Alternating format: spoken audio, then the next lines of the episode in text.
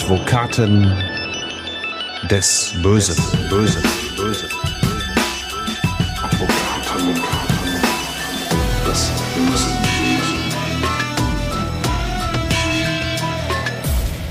Herzlich willkommen zurück zu Advokaten des Bösen, ein True Crime Podcast, in dem Strafverteidiger ihre eigenen wahren Fälle erzählen. Mein Name ist Simone Danisch, ich bin Journalistin, Radiomoderatorin und True Crime Fan. Und wie schon vor 14 Tagen ist heute Burkhard Benneken auch hier. Hallo. Hallo Simone. Wir haben es in der letzten Akte angekündigt. Der deutsche Tinder-Schwindler, wie du, Burkhard, deinen Mandanten Luciano Civella genannt hast, war erst der Anfang. Wir haben uns mit Love-Scamming befasst. Falls ihr die Akte noch nicht gehört habt, springt auf jeden Fall zurück. Da erklären wir euch alles Grundlegende dazu. Und bevor wir mit Teil 2 gleich so richtig durchstarten, haben wir aber noch was Wichtiges zu sagen. Stimmt sehr gerne weiter ab für uns beim Deutschen Podcastpreis nämlich. Und zwar beim Publikumspreis in der Kategorie Wissen. Das geht noch bis zum 8. Mai. Danke im Voraus auf jeden Fall dafür. Alle Infos bekommt ihr natürlich auch immer mal wieder bei uns auf der Instagram-Seite der Advokaten des Bösen. Folgt uns da sehr gerne, wenn ihr es nicht eh schon tut. Ne? Jetzt kommen wir aber zum Eingemachten, möchte ich sagen. Wir klappen Teil 2 der Akte 13 auf. Love Scamming steht ganz groß vorne drauf und in Teil 1 ging es ja vor allem um einen Mann, der einer Frau nicht nur die große Liebe vorgegaukelt hat, sondern sie so um sehr viel Geld gebracht hat. Es muss aber bei diesen Liebesschwindeleien nicht nur um Geld an sich geben, welches die Opfer besitzen, Burkhardt, sondern es kann auch um das Geld gehen, das die Opfer heranschaffen können. Stichwort Loverboys, eine besonders perfide und widerliche Masche, um mal direkt meine Meinung dazu nach vorne zu stellen. Aber am besten erklärst du uns erstmal die Basics. Was ist ein Loverboy und was macht er genau? Also man muss bei diesem Love Scamming wirklich zwei grundlegende Richtungen unterscheiden, wie wir es ja auch hier im Podcast tun. In Teil 1 hatten wir den Tinder-Schwindler. Das sind halt eben im Prinzip Personen, die Frauen Liebe vorspiegeln und dann versuchen, an das bei den Frauen schon vorhandene Geld zu kommen. Mhm. Und dann gibt es halt eben den zweiten Teil von Love Scamming, das sind die sogenannten Loverboys. Das sind die Herren, die in der Tat mit meines Erachtens erheblich höherer krimineller Energie vorgehen. Mhm. Die spiegeln zwar genau wie auch die andere Sorte äh, von Schwindlern Liebe vor, aber es geht da nicht an das von den Frauen schon irgendwie ersparte oder vorhandene Vermögen, sondern die Frauen werden dann teilweise wirklich mit heftigen Methoden, auf die wir gleich noch äh, kommen, in die Prostitution gezwungen und mhm. sollen dort dann für die sogenannten Loverboys anschaffen und die Erlöse natürlich meistens eins zu eins an die Liebesschwindler im Hintergrund weiterleiten. Mhm. Also der Loverboy ist quasi der Zuhälter, gaukelt aber irgendwie so eine Beziehung, eine tiefergründige äh, Verbindung vor und dann äh, geht's darum, was die Frau quasi heranschafft an Geld. Ganz genau. Meistens läuft das heutzutage, muss man sagen, tatsächlich auch übers Netz. Mhm. Ähm, das werden dann auf allen möglichen Partnerforen etc werden dann äh, ja meistens sehr äh, eindeutige, aus Frauensicht oftmals attraktive Bilder von Männern eingestellt, mhm. oftmals durchtrainierte Oberkörper gezeigt. Und so wird dann eine gewisse Aufmerksamkeit äh, generiert, ja, und dann kommt man mit den Frauen ins Gespräch, baut entsprechendes Vertrauen auf, versucht die Frauen, ähm, ja, in Anführungszeichen gefühlsmäßig für sich zu gewinnen. Und sobald die Frauen, die oftmals, das muss man auch sagen, noch sehr jung sind, ähm, sich dann in den sogenannten Loverboy verliebt haben, kommt dann das zweite Gesicht des Loverboys zu Tage und das ist dann ein sehr, sehr unschönes da heißt es dann nämlich, dass angeschafft werden soll.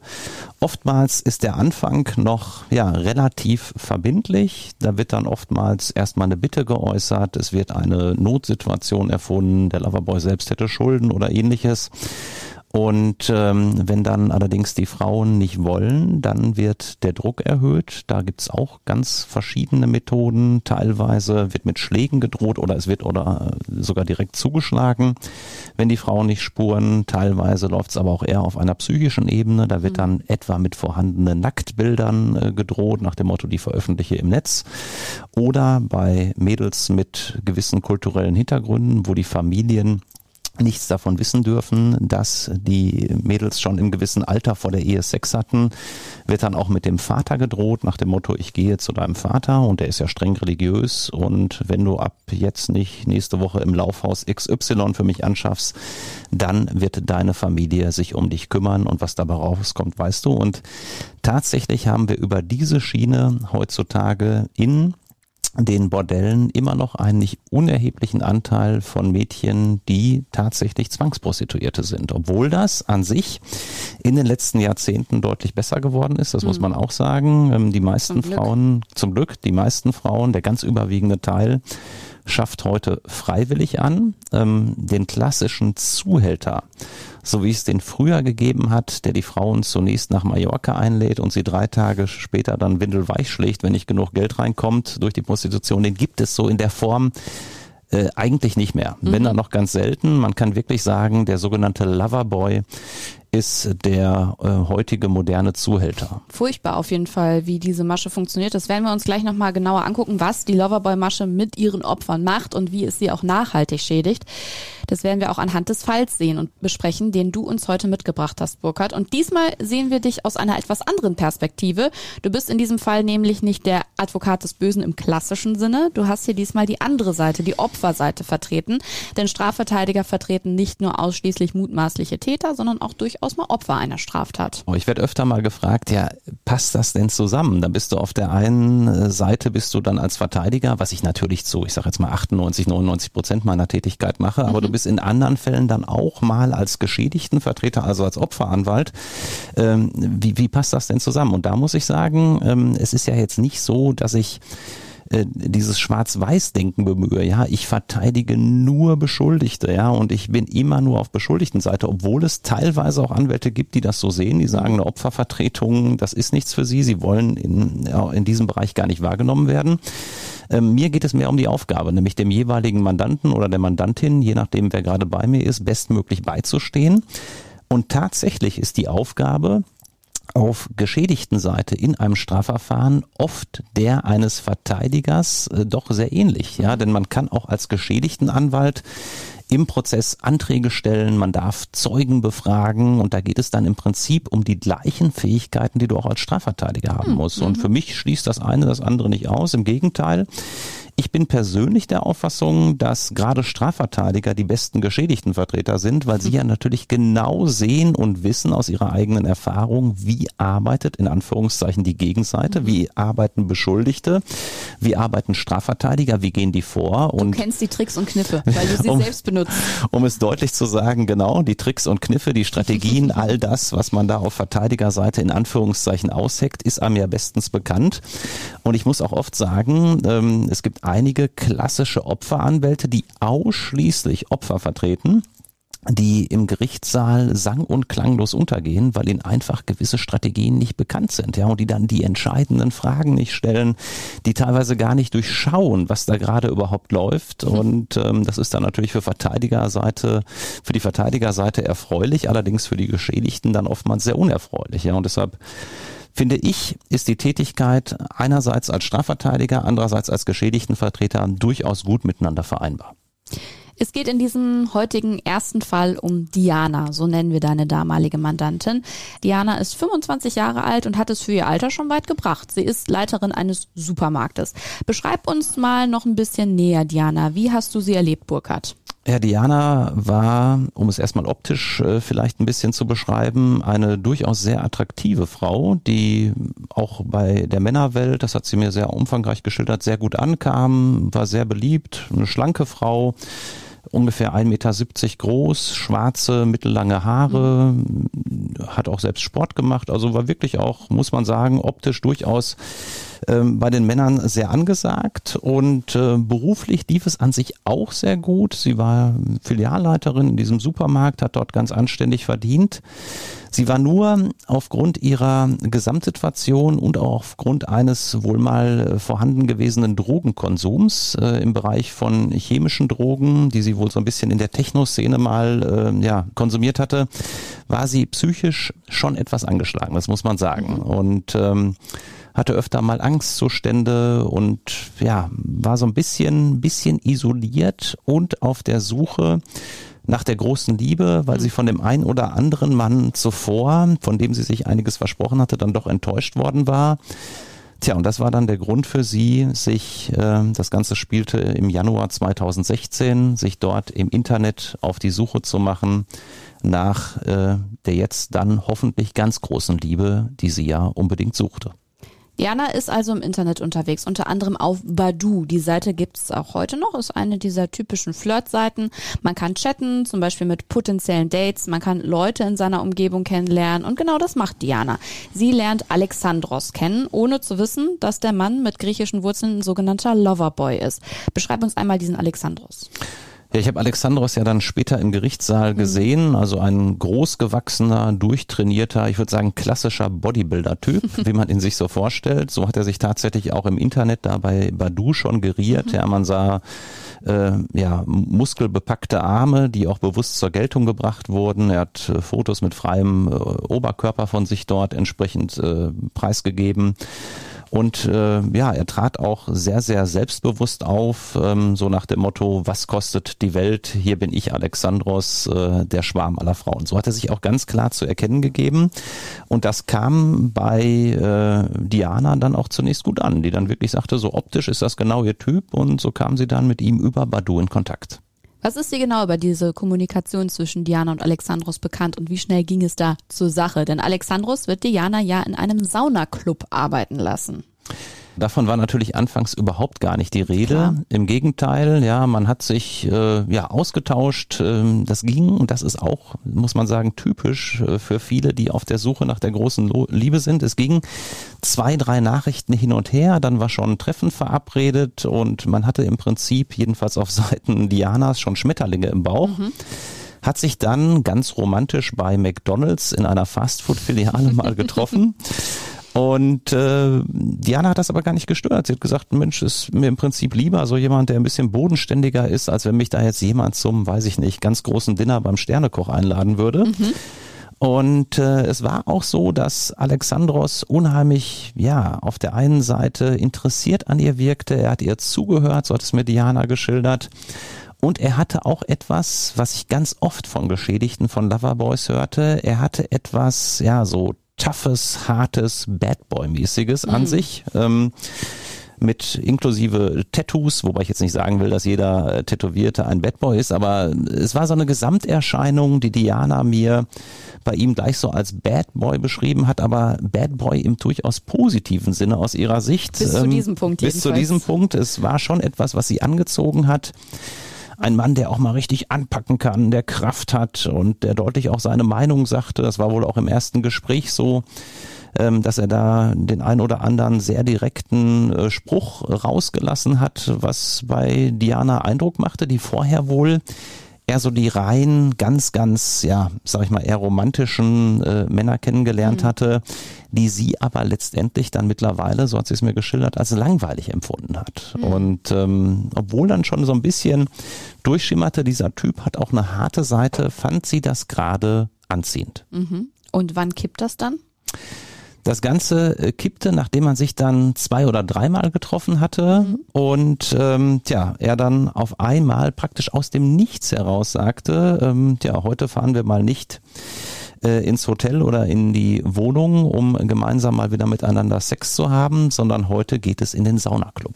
Ein Saunaclub, das muss man erklären, das ist ein moderner Ausdruck für ein Bordell, mhm. wo man als Mann in der Regel gegen Eintrittsgrößenordnung von 30 bis 80 Euro äh, Eintritt bekommt und dann gibt es einen Bademantel und ja, je nach Clubgröße 20 bis 80, 90, 100 Frauen, in den größeren Städten durchaus auch mal über 100 Frauen die dort anschaffen und man kann dann als Kunde dieses Saunaclubes ja im Prinzip den ganzen Betrieb nutzen. Es gibt dort tatsächlich in der Regel auch Saunen, es gibt dort oftmals einen Pool. Es gibt dort in der Regel Buffets und äh, man kann auch jedenfalls Softdrinks auf Kosten des Hauses kostenlos dann konsumieren. Das ist also im Eintritt mit drin. Und die Prostituierten, die in einem solchen Saunaclub arbeiten, die sind selbstständig tätig. Das mhm. heißt, die arbeiten jetzt nicht auf Rechnung des Chefs des Saunaclubs, sondern die sind dort selbstständig tätig und können sich ihre Arbeitszeiten in der Regel frei einteilen und können auch die Preise für ihre sexuellen Dienstleistungen mit den Kunden selbst aushandeln. Mhm. Und Diana landet also über diesen Weg in der Prostitution, weil Alexandros sie eben in diesen Saunaclub mitnimmt. So ist es. Und ähm, er ist dann persönlich mit ihr in den Club gegangen. Mhm hat ihr dann auch direkt ja, die Abläufe erklärt, hat ihr ganz klar gesagt, dass sie jetzt ab da arbeiten wird. Auch wieder so wirklich eine knallharte Tour. Er hat auch keinen Widerspruch zugelassen. Und sie hat sich dann da natürlich auch in ihrer psychisch angeschlagenen Rolle, hat sich dann da so reingefügt. Ja, sie hat dann natürlich gesagt, Mensch, an sich will ich das gar nicht und hat gesagt, du machst das jetzt Ende.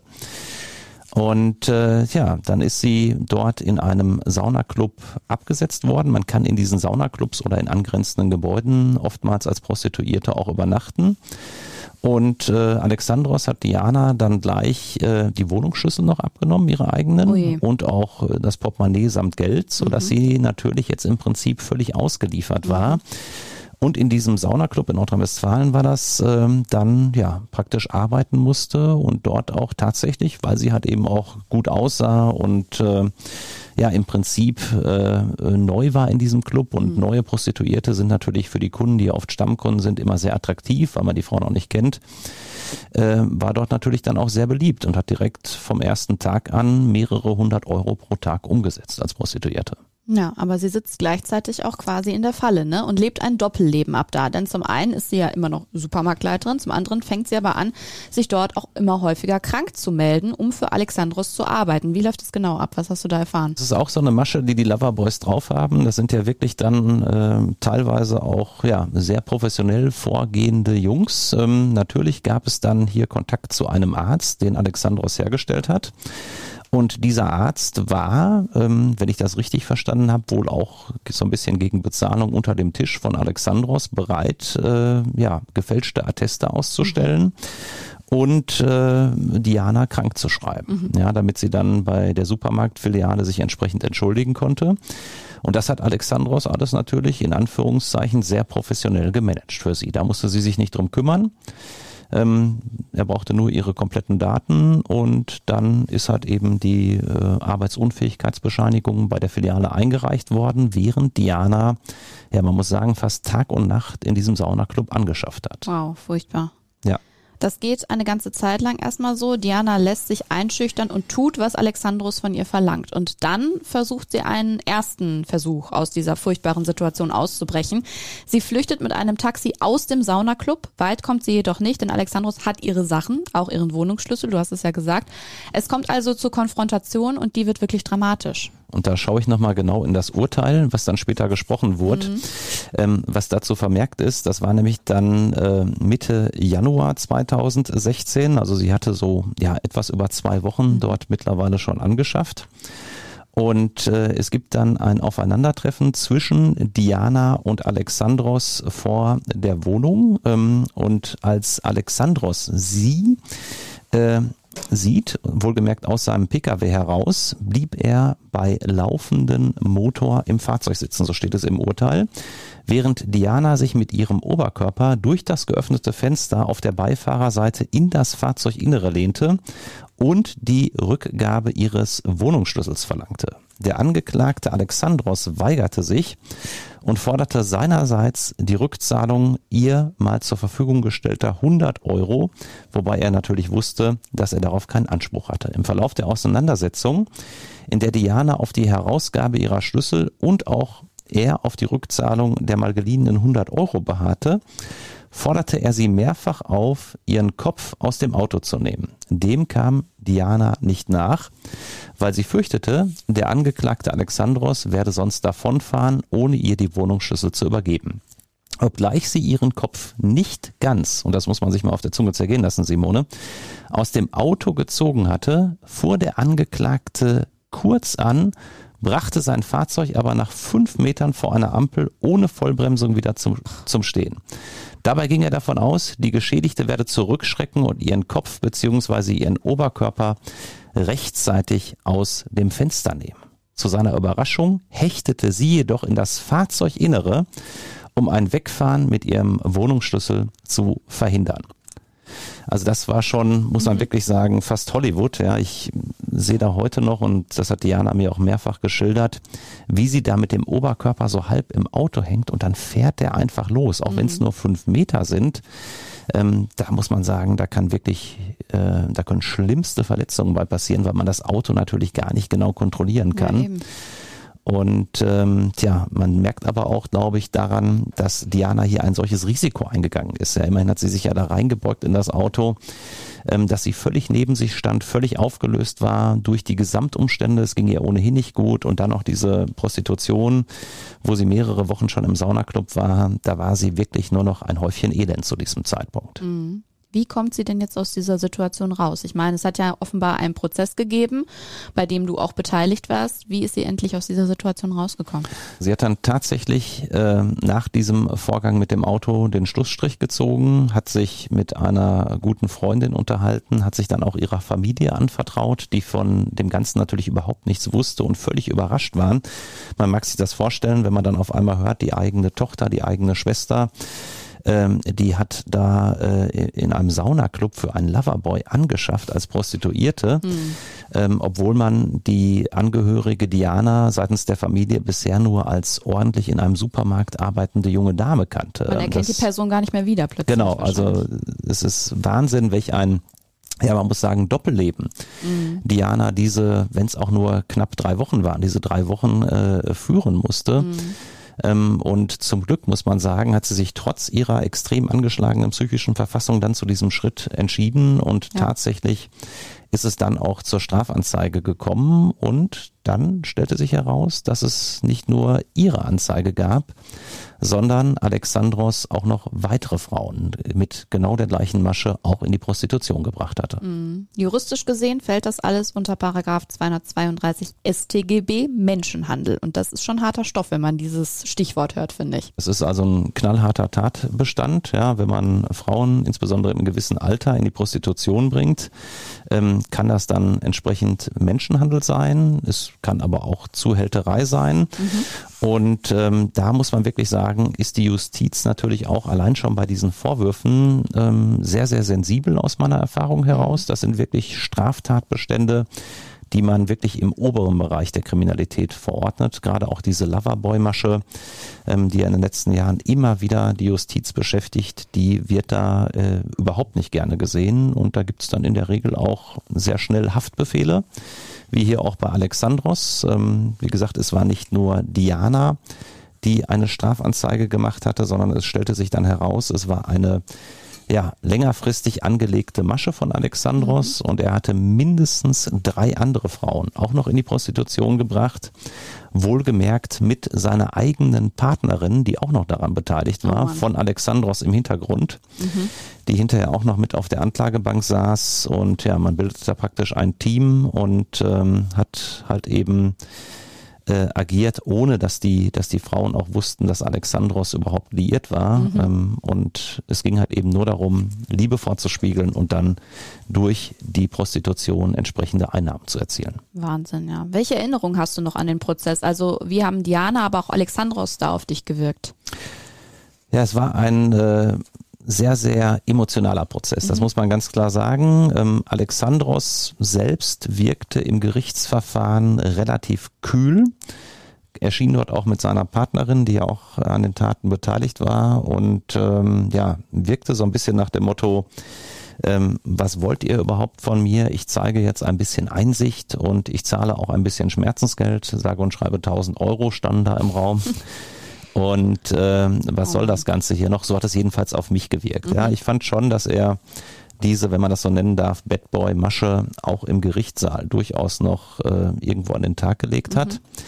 Für Diana war es wirklich sehr, sehr schwierig. Sie wollte an sich überhaupt gar nicht zu Gericht, hat mich mehrfach gefragt, ob wir nicht irgendwie sie entschuldigen können.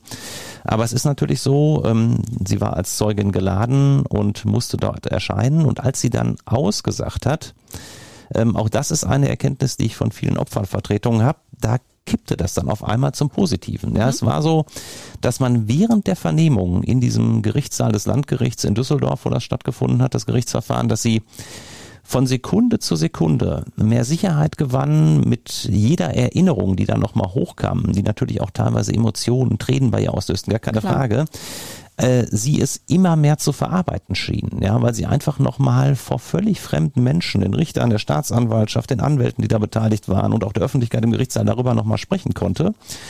Und ähm, als sie dann rauskam, nach ihrer doch ja, fast zwei Stunden dauernden Vernehmung, war sie äh, eine andere Diana mhm. und hat auch dann zu mir gesagt, ähm, dass es wirklich für sie eine Art Erlösung war, mhm und vor allen Dingen sie jetzt auch damit abschließen konnte. Mhm. Das war für sie ganz, ganz wichtig. Sie wollte dann auch nicht weiter sich psychotherapeutisch behandeln lassen. Sie hat gesagt, ich möchte das jetzt äh, hiermit bewenden lassen. Mhm. Ich habe alles noch einmal erzählt, so wie es war. Das hat mir wahnsinnig gut getan. Jetzt möchte ich noch, dass er eine angemessene Strafe bekommt mhm. und dann ist aber auch gut. Mhm. Schmerzhaft, aber gut am Ende. Ja, was war denn das Urteil? Was hat Alexandros bekommen? Alexandros hat am Ende, es gab dann noch eine Revision und das Verfahren wurde dann nochmals mhm. verhandelt. Das hat mhm. alles noch ewig gedauert, aber am Ende sind bei rausgekommen für ihn vier Jahre und zwei Monate Gefängnis. Mhm. Ähm, man kann darüber streiten, ist das Urteil hart, ist das Urteil weich. Ich würde sagen, es ist ein doch sehr deutliches Urteil, mhm. das muss man sagen. Ähm, eine Gefängnisstrafe in der Größenordnung. Ähm, das wird Alexandros meines Erachtens schon sicherlich beeindruckt haben. Und ähm, wir waren natürlich insbesondere daran interessiert, dass man Diana überhaupt glaubt, weil eine Zeit lang wurde ihre Glaubwürdigkeit noch so ein bisschen in Frage gestellt. Mhm. Und am Ende, und auch das ist eine Erkenntnis aus vielen Opfervertretungen, war es dann so, dass das Urteil, das hat eben auch nochmal deutlich feststellte, dass Diana ganz eindeutig die Wahrheit gesagt hatte, für sie eine Genugtuung. Ja, und sie hat gesagt, ob der jetzt vier Jahre oder sechs Jahre kriegt, also ganz ehrlich, das ist für mich nicht im Vordergrund, sondern dass man mir glaubt, dass ich das nochmal mitteilen konnte und dass ich jetzt vor allen Dingen mit der Sache abschließen kann. Mhm. Weißt du, wie es ihr heute geht, wie sie damit äh, weiter klargekommen ist? Ich habe heute noch sehr guten Kontakt mhm. zu ihrer Schwester mhm. und die Schwester hat mir noch vor einigen Wochen in einem Telefonat geschildert, dass Diana heute ja, wie ausgetauscht ist, ein wunderbares Leben führt. Ich möchte jetzt nicht, um sie auch so ein bisschen zu schützen, Klar. zu sagen, was sie mhm. heute konkret macht, aber Sie arbeitet, äh, es geht ihr wunderbar, sie hat einen festen Partner gefunden und äh, plant wohl auch Nachwuchs. Ähm, also ich muss sagen, das freut mich natürlich dann auch als ihr Anwalt ganz besonders, dass eine Frau, die da so schlimme Sachen erleben musste, inklusive Zwangsprostitution, ja sich da ja selbst im Prinzip rausgezogen hat und mit der Hilfe insbesondere auch ihrer wirklich ganz starken Familie, die da ganz hervorragend mit umgegangen ist, dann heute ja ins, ins Leben zurückgekämpft hat und psychisch keine Probleme mehr hat, keine Drogen mehr nimmt, hm. einen ganz, ganz ordentlichen Job ausübt und jetzt vielleicht dann auch bald Nachwuchs bekommt, das wäre natürlich eine ganz, ganz tolle Geschichte. Und das hören wir auch als Podcasthörer sehr gerne, würde ich sagen. Auch Absolut. wenn du da nicht weiter ins Detail gehen musst. Ich möchte aber noch eine Sache sagen, Simone, die mir wichtig ist, mhm. weil mir das sehr häufig auffällt ähm, und ich immer wieder gefragt werde, was sind das eigentlich für Frauen, die da an die Loverboys mhm. geraten? Und äh, natürlich gibt es da nicht die Frau schlechthin. Ja, das, es gibt kein klassisches Klischee. Was mir allerdings wirklich aufgefallen ist bei vielen, vielen Frauen, die da in die Fänge von Loverboys äh, geraten sind, dass diese Bad Boy Masche, ja, wie auch immer man die jetzt konkret ausgeprägt versteht, aber doch eine gewisse Härte inklusive ja, eines, sage ich jetzt mal, sehr männlich wirkenden Auftretens mhm. bei ganz vielen Frauen unheimlich zieht und man sich ja dann auch teilweise sogar von etwas Gewalt fast schon angezogen fühlt. Mhm. Ja, und ich habe das auch mal mit Psychologen hinterfragt, woran liegt das denn überhaupt, dass, dass, dass äh, sich so viele Frauen, äh, die dann Opfer von Loverboys werden, äh, danach sehnen, ja, äh, nach einer gewissen Männlichkeit in Anführungszeichen, nach einer gewissen Härte, nach diesem Bad Boy Image und da ist äh, die Erkenntnis für mich, dass in ganz vielen Fällen diese Frauen äh, eine entweder sehr schwache Vaterpersönlichkeit hatten und dann in diesem Partner jetzt praktisch den Ersatz suchen nach dem Motto, mein eigener Vater war ein Schwächling. Mhm. Da hatte ich zu Hause im Rahmen meines äh, Großwerdens, im Rahmen der Erziehung, die vielleicht nicht erforderliche Härte, natürlich läuft das unbewusst ab, klar.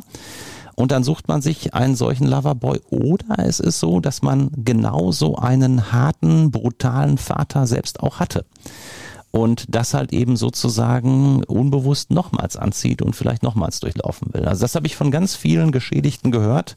Das ist so ein roter Faden, der sich da, da durchzieht und insofern vielleicht für alle Frauen, die äh, im Internet unterwegs sind und dann feststellen, dass sie da an einen sogenannten Bad Boy geraten. Da sollte man dann wirklich äh, gut überlegen, äh, wie weit man geht und ob man nicht frühzeitig besser den Schlussstrich zieht. Mhm. Was ist denn so allgemein deine Einschätzung, Burkhard? Welche Charaktereigenschaften bringen die Loverboys mit, dass sie es schaffen, Frauen zu so etwas zu bringen? Also Frauen, die eigentlich fest im Leben stehen, wie Diana, die dann aber tatsächlich in der Prostitution landen. Das ist natürlich einerseits der optische Teil, gar mhm. keine Frage. oftmals sehr durchtrainierte Typen, ähm, die sehr, sehr viel Sport machen, die aber insbesondere, das ist mir aufgefallen, sehr straight sind, ja, die teilweise den Frauen auch ganz bewusst harte Ansagen machen. Mhm. Ähm, worauf, ich jetzt gerade ausgeführt, äh, viele dann doch auch zu stehen scheinen. Mhm. Ja, so nach dem Motto, da ist mal einer, der steht mitten im Leben, der führt mich. Und genau das, ich habe ja auch viele Loverboys verteidigt, äh, die mir das bestätigt haben, machen die sich zu eigen. Mhm. So nach dem Motto, wir drücken die Knöpfe, die die Frauen äh, gedrückt bekommen möchten. Also die finden dann auch die Schwachstellen quasi. Die finden die Schwachstellen, die hören natürlich auch zu, mhm. ja. Ähm, Teilweise werden aber auch Vorfälle inszeniert, wo dann vielleicht einfach mal irgendeiner mal eben, sag ich jetzt mal, eine Backpfeife von dem Loverboy bekommt. Auch mhm. das habe ich schon gehabt. Und dann war es durchaus ein Bekannter und mit dem war die Backpfeife vorher abgesprochen mhm. und die Frau war aber ganz, äh, ganz beeindruckt, so nach dem Motto, oh, der setzt sich gleich für mich ein, weil dieser Bekannte von ihm, was die Frau natürlich nicht wusste, dass ein Bekannter ist, hatte ihr einen doofen Spruch gedrückt und zack, setzt gleich eine, eine Backpfeife. Das ist ein Mann, der mal endlich durchgreift. Also mhm. das ist schon Wahnsinn. etwas, auch wenn sich das etwas ja banal anhört, mhm. es ist tatsächlich sehr, sehr häufig zu beobachten. Und ja, im gewissen Rahmen kann man das ja vielleicht auch nachvollziehen. Nur es ist halt eben so, die Schwelle dessen, wo es dann wirklich in die Brutalität, in die Kriminalität und im Extremfall mhm. in die Zwangsprostitution geht, die ist halt eben dann doch auch ja recht schnell überschritten und viele merken halt eben den Übergang nicht. Ein gefährliches Spiel auf jeden Fall. Wir haben jetzt sowohl in Teil 1 als auch jetzt in Teil 2 bei der Loverboy-Masche über Frauen als Opfer gesprochen. Ich muss aber auch oft an vornehmlich ältere Männer denken, die über Kontaktanzeigen oder auch im Internet Opfer von Love-Scamming werden. So Fälle von attraktiven jungen Frauen, die meist im Ausland leben und die dann irgendwann in persönliche Bedrängnis kommen, sodass sie ganz dringend, ganz schnell und vor allem ganz viel Geld brauchen. Da gibt's ja inzwischen einen regelrechten Geschäftszweig, zum Beispiel in afrikanischen Ländern. Und da stecken dann auch oft junge Männer hinter, die mit guten Photoshops Skills und auf Grundlage einer, eines richtigen Drehbuchs diese Männer dazu kriegen, sich komplett in den Ruin zu stürzen. Aber natürlich können auch Frauen zu Täterinnen beim Love Scamming werden. Diesen Frauen hast du, Burkhardt, auch einen besonders charmanten Namen verpasst. Ich finde ja so äh, einprägsame Ausdrücke immer ganz schön und diese Damen, die ich auch schon zahlreich verteidigt habe, die heißen bei mir Vampir-Ladies. Hm. Gefährlich. Weil ja. sie die Männer natürlich, ja, äh, Vampir gleich regelrecht aussaugen. Mhm. Und so eine Vampir-Lady hast du auch schon mal vor Gericht vertreten. Du hast es ja angekündigt, nicht nur eine, sondern mehrere. Da ist er also wieder der Advokat des Bösen. Auch in diesem Fall haben wir die Namen natürlich geändert. Also, wir haben 2017 und da erhält die damals 20-jährige Bella eine Strafanzeige. Bella lebt in Düsseldorf. Sie ist jung, sie ist schlank, hübsch und gepflegt mit ihren langen schwarzen Haaren. Und Bella pflegt eine Beziehung zu einem deutlich älteren Herren, dem 75-jährigen Heinrich, um genau zu sein. Und von dem geht auch die Strafanzeige aus. Was war da genau passiert? Die Akte, die ich hier gerade vorliegen mhm. habe, äh, die gegen meine Mandantin damals bei der Staatsanwaltschaft lief, geht los mit einer Strafanzeige dieses älteren Herrn, mhm. der über seinen Anwalt äh, dann unter anderem schreiben lässt. Mein Mandant lernte die Beschuldigte über eine gemeinsame Freundin, auf die wir später auch noch kommen, mhm. weil sie Zeugin äh, in der Sache dann war, kennen.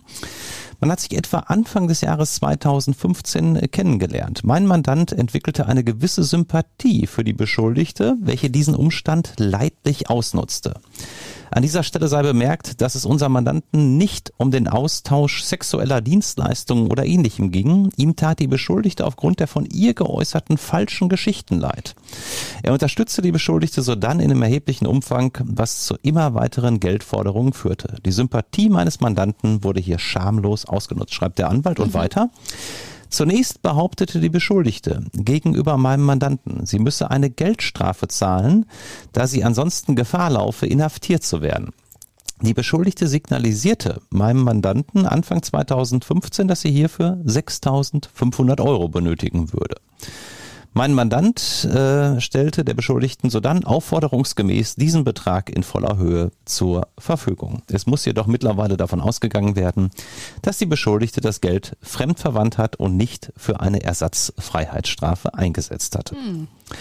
Kurze Zeit später geht es dann weiter in der Strafanzeige, behauptete die Beschuldigte, sie benötige für die Anmietung einer Wohnung einen Betrag in Höhe von 2000 Euro.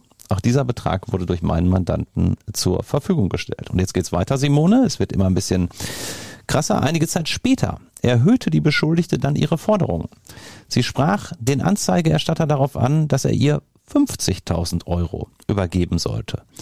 Zur Begründung behauptete sie, dass sie sich dieses Geld geliehen hätte und der Darlehensgeber der Beschuldigten mit Gewalt drohe, wenn sie nicht zahlen würde. Ja, zunächst lehnte mein Mandant die Zahlung ab. Im Nachgang leistete er dann aber zunächst 30.000 Euro und dann nochmals 20.000 Euro. Mhm. Also auch das typisch Simone, man merkt es, ne, die Kreativität da in diesem mhm. Bereich, die ist äh, ja fast grenzenlos, so jedenfalls die Anzeige erstmal. Mhm. Und ähm, ja, es gab dann noch weitere Vorwürfe. Es ging dann auch noch um Uhren, PKWs, wertvolle Kleidung. Ähm, da sind also nochmal 8000 Euro geflossen, Studienkosten in Höhe von 1000 Euro, wertvolle Kleidung für mindestens 6000 Euro, die Uhr, eine Rolex wohl für 26.000 mhm. Euro. Also schon einige Beträge, die es in sich haben. Mhm. Wie ging es dann weiter? Wann bist du ins Spiel gekommen bei diesem Fall? Es gab dann dieses Strafverfahren wegen des Verdachts des Betruges mhm. gegen meine Mandantin und ähm, tja, wir haben uns dann zunächst erstmal gemeinsam nicht konkret geäußert geäußert, sondern haben auf die Freundin verwiesen, mhm. die tatsächlich den Kontakt damals hergestellt hatte, die ja auch der Anzeigenerstatter ins Spiel gebracht hatte. Und äh, die hat dann bei der Polizei, wo sie dann als Zeugin aussagte, einiges schon mal klargestellt. Und zwar hat sie gesagt, der alte Mann hat meiner Freundin alles gekauft, was sie toll fand und ihr noch mehr versprochen. Er hat ihr erzählt, dass seine Frau schwer krank und pflegebedürftig ist. Allerdings hat er ihr einfach viel mehr versprochen, als er ihr geben konnte und dadurch kam es zu Streitigkeiten. Dann die Frage, hat er von der Polizei, hat er ihr diese Dinge geschenkt? Da sagt dann die Freundin, ja, jetzt behauptet er aber, dass er ihr die Sachen nicht geschenkt habe, weil für den alten Mann ist es so, dass meine Freundin ihm angeblich versprochen hat, dass sie zusammenwohnen wollen aber das hat sie niemals in dieser Form getan. Hm. Und dann geht es noch weiter. Der alte Mann hat mir erzählt, dass er das alles bei der Polizei ausgesagt hat, weil er immer noch an ihr hing. Er wollte mich bewegen, seine Aussage zu unterstützen. Das mache ich aber nicht. Das, was der alte Mann über meine Wahrnehmung behauptet hat, kann ich nicht bestätigen. Es stimmt nicht, was er behauptet hat. Da hat er dann sich wohl verguckt und etwas aufgrund seiner Enttäuschung hinzugelogen. Mhm. Ja, also es ist so, dass diese Freundin dann natürlich eine ganz, ja, exzellente Aussage gesagt hat, muss man wirklich sagen. Aus eurer Sicht, ja. Aus, aus unserer Sicht. Und wir haben dann in unserem Schriftsatz, nachdem wir die Akte bekommen hatten, wo diese Aussage der Zeugin schon drin war, im Prinzip, was ich sehr häufig mache in solchen Verfahren, äh, gar keine große Erklärung abgegeben, sondern wir haben ganz sachlich geschrieben in dem Ermittlungsverfahren gegen, dann kommt das Aktenzeichen, wird seitens der Verteidigung angeregt, das gegen meine Mandantin geführte Ermittlungsverfahren gemäß Paragraph 170 Absatz 2 StPO einzustellen. Mhm. Da steht drin in diesem Paragraphen, wenn kein hinreichender Tatverdacht äh, gegeben ist, dann ist ein Verfahren einzustellen. Das ist so eine Art Freispruch ohne Hauptverhandlung, ja, also mhm. im Vorverfahren. Und dann habe ich in meiner äh, Äußerung im Prinzip nur auf die äh, Aussage der Zeugin meiner Mandantin hingewiesen. Wir zitieren hieraus nur folgenden Passus, der im Prinzip alles über die Verhaltensweisen des Anzeigeerstatters zum Ausdruck bringen dürfte. Und dann kommt das Zitat. Der alte Mann hat mir erzählt, dass er das so ausgesagt hat und wollte mich bewegen, seine Aussage zu unterstützen. Das mache ich aber nicht. In meiner Wohnung ist es zu einer solchen Begebenheit wie von dem Anzeigeerstatter geschildert nie gekommen. Ähm, er hat sich das alles ausgedacht. Die Aussage von ihm ist gelogen. Er will meine Freundin in den Knast kriegen, weil er sie am Ende nicht kriegen kann, obwohl er viel für sie ausgegeben hat. Hm.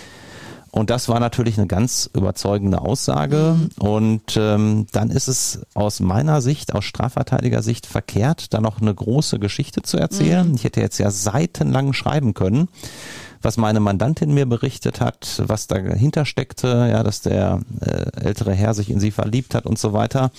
Wenn es allerdings eine solche gute Zeugenaussage gibt, halte ich das für nicht sinnvoll, weil man sich natürlich durch jede Äußerung theoretisch wieder angreifbar machen kann. Im Strafrecht gilt wirklich auf Beschuldigtenseite, je weniger du sagst, desto besser ist es in der Regel. Und äh, natürlich lauern überall in jedem kleinen Nebensatz Gefahren und deshalb haben wir halt eben im Prinzip sonst gar nichts gesagt. Und, Simone, es hat gewirkt, kurze Zeit später gab es dann eine Mitteilung der zuständigen Staatsanwaltschaft gerichtet an mich. Es ist dann so, dass die Staatsanwaltschaft nicht die Beschuldigten anschreibt, sondern wenn man Verteidiger hat, bekommt der Verteidiger die Post. Äh, gerichtet an Rechtsanwalt Burkhard Bennecken per Gerichtsfach. Ja, das wird einem dann auch nicht zugeschickt, sondern das läuft dann direkt über die Gerichtspost, die dann unsere Assistentinnen beim zuständigen Amtsgericht abholen. Und da stand in diesem Schreiben drin, sehr geehrter Herr Rechtsanwalt, das Ermittlungsverfahren gegen Ihre Mandantin habe ich gemäß Paragraph 170 Absatz 2 der Strafprozessordnung eingestellt, hochachtungsvoll, und dann kommt die Unterschrift der Staatsanwältin. Und das ist halt eben genau das, was wir beabsichtigten, eine, ja, ein sogenannter Freispruch ohne Hauptverhandlungen. Meine Mandantin galt als unschuldig und das hat natürlich insbesondere den Vorteil, dass es keinerlei Vermerk im Führungszeugnis im Bundeszentralregister oder sonst wo gibt, ja, und sie kann immer sagen, ich bin nicht vorbestraft wegen dieser Sache. Erklär uns das nochmal. Wir wollen ja in diesem Podcast auch was lernen. Äh, Wie sieht das genau aus, wenn ein Verfahren eingestellt ist? Was bedeutet das genau? Es ist so, dass ja für jeden Beschuldigten die Unschuldsvermutung gilt. Das ist in der Menschenrechtskonvention festgelegt und das bedeutet einfach, solange man nicht rechtskräftig verurteilt ist, gilt man als unschuldig. Und wenn jetzt eine Einstellung zum Beispiel nach Paragraph 170 Absatz 2 StPO erfolgt, ähm, ist es so, dass man halt eben als voll unschuldig gilt. Das ist ganz wichtig. Es ist so anzusehen, als wenn ein Strafverfahren im Prinzip nie anhängig gewesen wäre. Ja, und ähm, das ist natürlich schon für die äh, Beteiligten sehr, sehr wichtig unter verschiedensten Aspekten. Ja, eine Vorstrafe hat natürlich eh niemand gerne, wobei man natürlich auch sagen muss, nicht jede Verurteilung wird zum Beispiel als sogenannte Vorstrafe ins Führungszeugnis eingetragen. Es ist nämlich so, dass beispielsweise Geldstrafen bis 90 Tagessätze, wenn es sonst keine weitere Verurteilung gibt, nicht äh, als Vorstrafe gewertet werden. Also wenn ich jetzt eine Geldstrafe bekomme von maximal 90 Tagessätzen, kann ich trotzdem immer sagen, ich bin nicht vorbestraft. Nichtsdestotrotz ist natürlich eine Einstellung erheblich angenehmer, ja, weil man natürlich äh, dann äh, wirklich komplett raus ist aus der Sache. Das Einzige, ähm, was viele Mandanten nicht begreifen, und da muss ich ehrlich sagen, das kann ich sogar nachvollziehen, ist, man bekommt keine Kostenerstattung bei dieser Einstellung. Das heißt, der Anwalt, in dem Fall ich, der ja oft durchaus ein paar Euro kostet, ähm, der wird von der Staatskasse nicht erstattet. Anders hingegen, wenn ich eine Anklage bekomme, zu Gericht muss und dann freigesprochen werde, dann werden die sogenannten gesetzlichen Gebühren, die notwendigen Auslagen erstattet.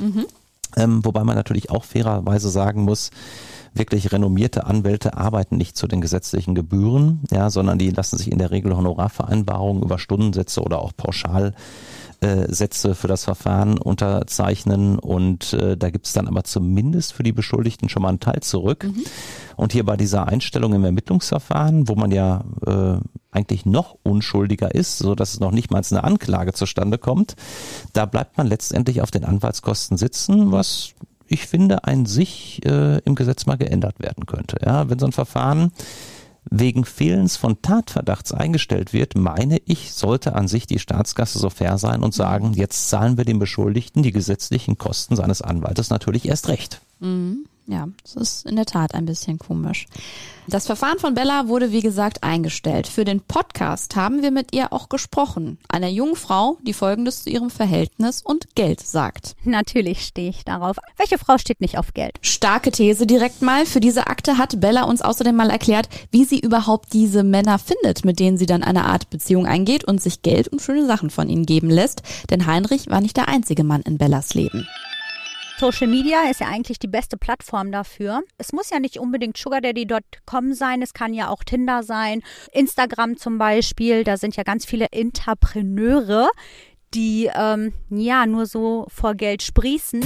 Das erkennt man ziemlich gut. Am wichtigsten ist halt, äh, was ich auch wirklich jeder Frau immer rate, immer darauf achten, was für eine Uhr er trägt. Wenn der Mann einfach ein gutes Auto zeigt oder ein nices Restaurant, dann bedeutet das nicht direkt, dass er Geld hat. Aber meistens, wenn er eine gute Uhr trägt, eine Panerei, eine Hublot oder eine Rolex, dann steckt da schon ein bisschen mehr hinter. Ja, man könnte jetzt auch sagen, okay, die sind vielleicht möglicherweise gefälscht, aber der Sache geht man dann ja eigentlich auf den Grund, indem man sich halt persönlich einfach trifft und den Mann halt noch besser abcheckt. Vielleicht ein Glas Wein, zwei oder drei und dann kriegt man die eigentlich auch schon ganz gut zum Reden. Ja, da frage ich einfach mal dich, Burkhard. Ist es wirklich so einfach, jetzt so dich als Mann gefragt, meinst du, ist es wirklich so einfach, dass Frauen so einfach auch Männer durchschauen können, ob sie wirklich Geld haben, ob da was dahinter steckt oder nicht? Welche Erfahrungen hast du da mit Frauen wie Bella gemacht? Also Bella ist, glaube ich, schon äh, ja geschult in ihrem Blick, mhm. das glaube ich schon und ich lasse auch sicherlich ihre Einschätzung gelten, wobei ich ehrlich gesagt in vielen Fällen auch einen anderen Eindruck habe. Zum mhm. Beispiel, wenn ich den klassischen Betrüger vor mir sitzen mhm. habe, der oftmals ja Gott und die Welt verspricht, Geld spielt keine Rolle. Mhm. Der hat oftmals eine teure Uhr um oder eine scheinbar teure Uhr, mhm. wenn sie denn dann überhaupt echt ist. Mhm. Der trägt oftmals ganz teure Markenkleidung, ja, mit ganz, ganz großen Logos und äh, Stickern drauf. Das sieht mhm. alles so nach großer, weiter Welt aus.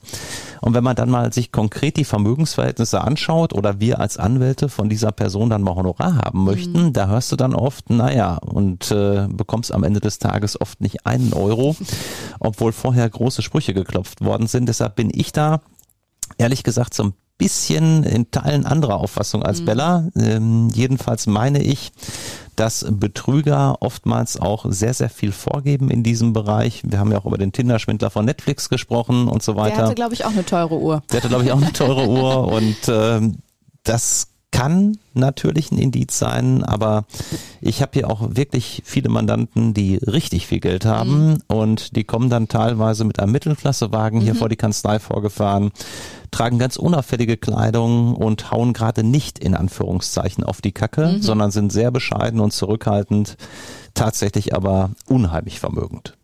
Das wirkt auch alles fast wie ein Spiel mit gewissen Regeln für Bella. Das wird auch deutlich, wenn es darum geht, wie sie die Männer in ihrem Leben hält. Denn mit ihnen schnell in die Kiste steigen, das ist nicht so Bellas Ding, hat sie uns erzählt. Das ist äh, einer der größten Fehler, den die meisten Frauen machen. Denn wenn man sofort mit den Männern in die Kiste springt, da ist man den schneller los, als man gucken kann. Deswegen empfehle ich immer, so lange hinhalten, wie es nur geht. Natürlich kann man mal hier einen Touch machen und hier einen Kiss geben und hier eine Streicheleinheit ein bisschen Vorgeschmack auf später mehr aber natürlich nicht sofort geben. Und das ist eine Masche, bei der sich die Männer sehr schnell verlieben. Irgendwie glaube ich ein bisschen daran, dass es eigentlich ähm, noch wie aus der ähm, ja aus den Neandertaler Zeiten Sammler und Jäger und Männer sind Jäger. Lass sie jagen. Also es kommt immer ganz auf die Situation an ich muss erstmal schauen, aus welcher Ausgangsposition der Mann eigentlich kommt. Der letzte Mann war verheiratet. Beziehungsweise ist verheiratet, das wäre jetzt korrekt. Und dann kann ich ihm erzählen, dass mir das super schwer fällt, mit ihm jetzt zu schlafen, weil ich ja gar nicht weiß, was passiert, wenn wir wieder nach Hause kommen, weil er geht ja dann wieder zu seiner Frau. Und dann habe ich mit ihm geschlafen und dann fühle ich mich schlecht. Und so kann ich zum Beispiel diese Situation umgehen. Man merkt, Bella scheint wirklich auf alles vorbereitet zu sein und weiß einfach, wie sie mit diesen Männern umzugehen hat. Und sie kommt dann ja auch offenbar ans Ziel, wie das auch immer aussehen mag. Wenn der Mann sehr viel Geld hat und er seine Frau liebt, dann ist zum Beispiel Windows Shopping eine ganz gute Möglichkeit. Und wenn die Frau dann davor steht, mit Herzchen in den Augen und sagt, oh wow, das ist aber schön und das hätte ich aber gerne, dann kann man eigentlich davon ausgehen, dass man das dann eigentlich auch geschenkt bekommt, weil wir haben ja noch nicht alles gegeben und der Mann ist immer noch hinter mir her. Solange die Männer freiwillig ihr Geld ausgeben, ist das alles irgendwie noch so in einem grau-grünen Rahmen, oder? Also wo würde sich denn jetzt hier zum Beispiel eine Grenze auftun im Fall von Bella? Im Prinzip ist das alles so ein, so ein Graubereich. Ja, man muss natürlich immer, immer sagen, wenn man äh, ja als, als Dame den Männern schöne Augen macht mhm. und sich dann ganz teure Sachen schenken lässt und so weiter, kann es einem immer wieder passieren, gerade wenn dann Gefühle am Ende doch nicht erwidert werden, mhm. Männer merken, ah, ne, die wollte vielleicht doch nur das, äh, das Finanzielle und nichts anderes, mhm. ähm, kann man sich ganz schnell in so einem Strafverfahren wiederfinden, wegen mhm. des Verdachts des Betruges, ja. Ähm, Natürlich ist die Grenze oft fließend, ganz klar, wenn natürlich jetzt irgendetwas vorgespiegelt wird, erfunden wird, wie zum Beispiel die angeblich offene Geldstrafe, die da entsprechend getilgt werden muss und mhm. das stimmt nicht, dann ist man natürlich ganz schnell im Betrugsbereich. Mhm. Auch im, da ist im Einzelnen juristisch wieder vieles umstritten, mhm. ja, weil ja natürlich es eine sogenannte bewusste Selbstschädigung ist, wenn ich allerdings solche Geschichten erfinde als Frau. Mhm. Ähm, und da gibt's ja wirklich sehr, sehr spannende Geschichten, die erfunden werden. Dann muss man wirklich sagen, geht es ganz schnell in die Grenze zum Betrug über. Mhm. Ähm, und wenn man das macht, was Bella ja zum Beispiel auch mal bei anderer Gelegenheit gemacht hat, da ist sie ja zum Anwalt gegangen und hat dort sich als Vermieterin von Bella ausgegeben. Also eine ganz, ganz abgezockte Nummer, muss mhm. man wirklich sagen. Ja, der Kollege, der da für sie tätig war, wusste das natürlich nicht. Er hat mhm. gedacht, er hätte die Vermieterin von Bella bei sich in seiner Kanzlei am Schreibtisch sitzen und dann hat sie gesagt, ja, ich bin die Frau sowieso und die Bella hat bei mir mittlerweile über 20.000 Euro Mietschulden und ich möchte jetzt einen Mahnbescheid gegen die Bella beantragen. Und das mhm. ist dann tatsächlich auch so passiert. Die Anwaltskosten wurden direkt in der Kanzlei vor Ort beglichen. Und dann hat Bella sozusagen sich selbst über diesen getäuschten Anwalt einen Mahnbescheid zustellen lassen. Oh Mann. In dem stand dann die Summe von über 20.000 Euro und ja, den hat Bella dann ihrem, ja, ihrem Lover, äh, ihrem zu täuschenden, äh, angeblich Geliebten vorgelegt und hat gesagt, guck mal, jetzt habe ich bei meiner Vermieterin so hohe Schulden, die will mich räumen lassen, dann bin ich auf der Straße, kannst du mir nicht mal die über 20.000 Euro geben? Und Wahnsinn. so ist es dann auch geschehen. Das ist wirklich verrückt, welche Maschen diese äh, Schwindler so im Petto haben. Grundsätzlich Mitleid hat Bella mit den Männern, von denen sie teure Geschenke und auch Geld erhält, übrigens nicht. Und das konnte sie im Interview auch ganz klar begründen, warum.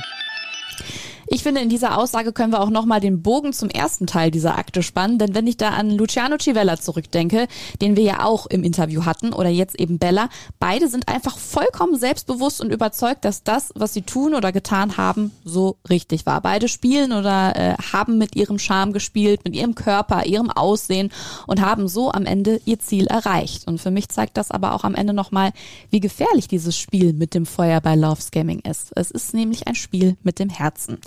Und damit schließen wir auch Teil 2 dieser Akte und schauen vorher noch eben schnell, was denn bei dir auf dem Schreibtisch oben aufliegt, Burkhard. Ja, ich habe gerade äh, einen wirklich außergewöhnlichen Fall. Und hm. zwar vertrete ich eine noch relativ junge Dame, Mitte 20, deren Mutter mit einem, ich sage jetzt mal Bekannten, Details äh, möchte ich jetzt hier nicht preisgeben, mhm. weil das Verfahren noch läuft, mit einem Bekannten äh, Sadomaso-Spiele ausgeführt hat. Mhm. Und die Mutter hat dann diesen Bekannten, der halb nackt auf dem Küchentisch wohl lag, gefesselt äh, mit Kerzenwachs ein bisschen bearbeitet und auch mit anderen Gegenständen. Und ähm, das war wohl auch so zwischen denen abgestimmt, so habe ich das jedenfalls verstanden. Und dann wurde aber äh, die Tochter hinzugerufen, also meine Mandantin, und dann ging man wohl dazu über, so sieht, sieht es jedenfalls die Staatsanwaltschaft, diesen Herrn auszunehmen. Ja, und zwar nach dem Motto, du liegst jetzt hier gefesselt, du kannst dich nicht wehren, wo ist deine EC-Karte und nenn uns jetzt den PIN und oh. man hat ihn dann so ein bisschen weiter angeblich gequält auf dem Tisch, wo er wie gesagt gefesselt war und äh, soll ihn dann um einige tausend Euro erleichtert haben auf diese Art und Weise. Tja, und der Herr ist dann irgendwann zur Polizei gegangen, hat Anzeige erstattet und jetzt werden wir in Kürze bei einem Landgericht Mutter und Tochter auf der Anklagebank sitzen mhm. haben. Wie gesagt, ich bin für die Tochter als Verteidiger zuständig.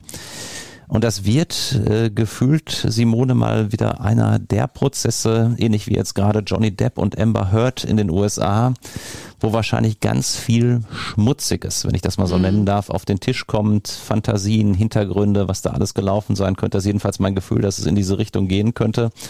Und ich bin mal gespannt, was da so zutage kommt, was da im Einzelnen hintersteckt und äh, ja, auch wie dieser Herr der dann Zeuge hier in dem Verfahren ist, sich da zu den einzelnen Handlungen positionieren wird. Das wird sicherlich ein spannendes Verfahren. Und eventuell ergibt sich da ja in einem anderen Podcast nochmal die Gelegenheit, dieses Verfahren dann nochmal später näher zu beleuchten und aufzulösen, was dabei rausgekommen ist. Das wäre auf jeden Fall eine spannende Nummer, so beim ersten Hinhören jetzt gerade. In 14 Tagen ist Advokaten des Bösen wieder da. Dann ist zur Abwechslung mal wieder Hans Reinhardt hier. Stimmt für uns gerne beim Deutschen Podcastpreis ab. Das wollte ich noch einmal kurz in Erinnerung rufen. Bis zum 8. Mai geht das. Den Link gibt's in der Folgenbeschreibung. Und das war's. Von dir verabschiede ich mich also an dieser Stelle, Burkhard. Tschüss. Tschüss Simone, gerne bis zum nächsten Mal und für euch draußen vielleicht noch zum Abschied, seid bitte im Internet, wenn ihr hervorragend äh, gemachte Fotos von Personen seht, die euch vielleicht ansprechen, besonders vorsichtig. Schaut bitte zweimal hin und fallt nicht auf die sogenannte Loverboy-Masche insbesondere rein. Besser ist das, das haben wir heute gesehen.